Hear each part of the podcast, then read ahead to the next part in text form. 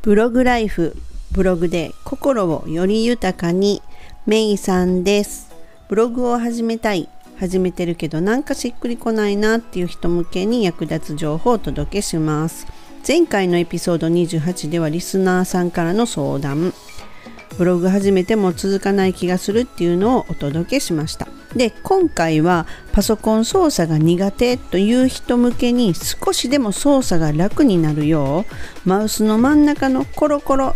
あれでできることっていうのをお届けします。知ってるしってこともえ知らんかったってこともあるかもです。ぜひ最後までお付き合いいただけたら嬉しいです。でね私が最も活用する記事を読むのが楽。タブを閉じる。別ウィンドウ表示画面の拡大縮小この4つをねご紹介いたしますでまず最初にこのね記事を読むのがね楽っていうのは真ん中のコロコロってのを画面をねこう上下スクロールさせて記事を読んだりするのってまあ便利ですよねでもあのそれだとずっとこうコロコロコロコロしないといけないじゃないですか。でねもうちょっとね楽なのがこのねコロコロしてる部分ね実はねあれっていうのもねあのボタンなんですよ。なのでそこをねちょっとねプチッとね押してみてください。そうするとねマウスのポインターがなんかねよくあるこうペッチンボタンあるじゃないですか。ペッチンボタンのあんななんかねマークあんなみたいなマークになるはずなんですね。でこれねあのほぼほぼなるんですけれどもマウスにもちょっと依存するとこがあってならないものもあるんですね。なのでそこはちょっとあのご了承くださいね。でこのそのねペッチンボタンのマークになったらただもう真ん中とか持たずマウスをこうスーッと下にゆっくり動かすと画面はゆっくり動くんですね。なのでね例えばこう電子書籍なんかとかちょっとしたこう文章を読む時っていうのはこうマウスを下にぐーっとやるだけもう自動でシューッとゆっくり動いていきます。で例えばすっごいもう下の方まで行きたいわっていう時はこのマウスをガッと下まで動かすとあのガッと動くんですね。高速で下まで一気に行ったりしますなのでね是非ねやってみてくださいねであのその状態でねペッチンボタンの状態で例えば左に動かすとちょっと左えっと左に動かすと左の方が見えるし右に動かすと右の方が見えます。なのでちょっと画面が大きくね表示されてる時っていうのはどうしてもそのモニターに入り込まないっていう場合があるんですよ。そんな時はねちょっと楽ですよね。で次にこういろんなサイトを見ていくと,、えーと、パソコンのね画面の上にタブがたくさん表示されていってると思うんですね。例えば私でしたらねあのもうパソコンのパソコン、えーと、と Google Chrome を立ち上げると同時に私もう7つぐらいのタブが出るように設定してるんですよ。そんな毎回毎回出すの邪魔くさいのでもうそれが起動時に出るっていう風に設定してるんですね。なのでもう朝一でメールチェックしの他の、えーと、そういうね、えーと、SNS 系のをチェックしのっていう風なことするんですね。うん。でその時にでもこどんどんどんどんタブってこう開いていく場合があるじゃないですか。で私の場合もそうなんですけれども例えばそのえっと、Gmail を私は数個持ってるのでそこのところをどんどん開いていくとその分だけ開いていくんですよね。で普通そのタブっていうのがもういらないわ今のところって思ったらマウスをタブの上に重ねてこの×っていうのがタブに一個一個に出てるじゃないですか。この×を普通はクリックするじゃないですか。にマウスポインターを合わせてクリックするじゃないですか。でも実はですねもうそのタブの上でどこでもいいので真ん中のコロコロをねカチンとクリックするとそのタブって閉じるんですよ。どうです？ちょっとやってみてくださいね。でこのタブの、ま、バツにポイント合わさずともタブ上で真ん中のホイールをクリックするとコロコロねクリックするとタブが閉じる。どうですか？ちょっとこれ便利じゃないですか？はい。でねその次に、えー、っと逆にですねよく例えば、えー、っとニュースなんかを見てるとそれってこうリンクになってるのでその見出しの部分ヘッドラインをこうクリックするじゃないですか。そしたら中の記事見れますよね。でもその時っていうのは、えーと、別ウィンドウでニュースを表示してくれるという仕様になってればありがたいんですけどあのー、そうじゃなくてもう画面がそれごと変わってしまったらいやもともとのとこ戻ろうと思ったら戻るボタンでないとも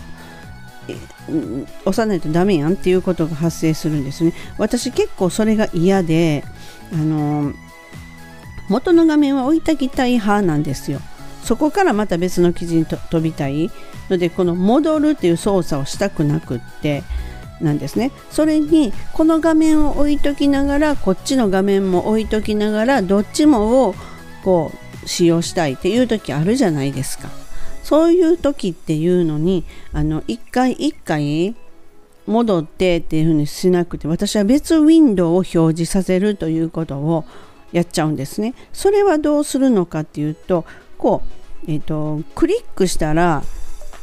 別に飛ぶというリンクが貼ってある場合そのリンク上でマウスポインター重ねてクリックするんではなくって真ん中のホイールをカチンと押します。そうすると別ウィンドウで表示されます。もともとあった画面は残ります。でタブが増えていきます。でいらなくなったらタブ上で×ではなくってもうタブ上にポイント合わせてホイールをカチンとクリックすると タブが閉じる。っていうことができます。はい。是非ねあのやってみてくださいね。それとえー、っとあのー、これって実際によくあるんですけども知らない間になんかパソコンの画面の字むっちゃちっちゃなってて読めないんですって言ってあの私の生徒さんがねヘルプを言ってきたっていうことが何回かあるんですねそれぞれ別の方なんですけれどもねそれっていうのはねあのもう大体が同じなんですよ原因が。で例えばそのあの何かね本を見ながらこうパソコンを勉強してるとするじゃないですか。そのできるシリーズの本とかでもいいんですけれどもそれでこう自分で勉強してる時にこううっかりと本がパソコンのキーボードに載ってしまってたっていうことが本当によくあるんですね。でそれはどういうことかというとキーボードを見ると、えっと、左の端っこに CTRL というコントロールキーっていうのがあるんですよ。このコントロールキーっていうのを押さえたままマウスを真ん中をコロコロコロコロするとこの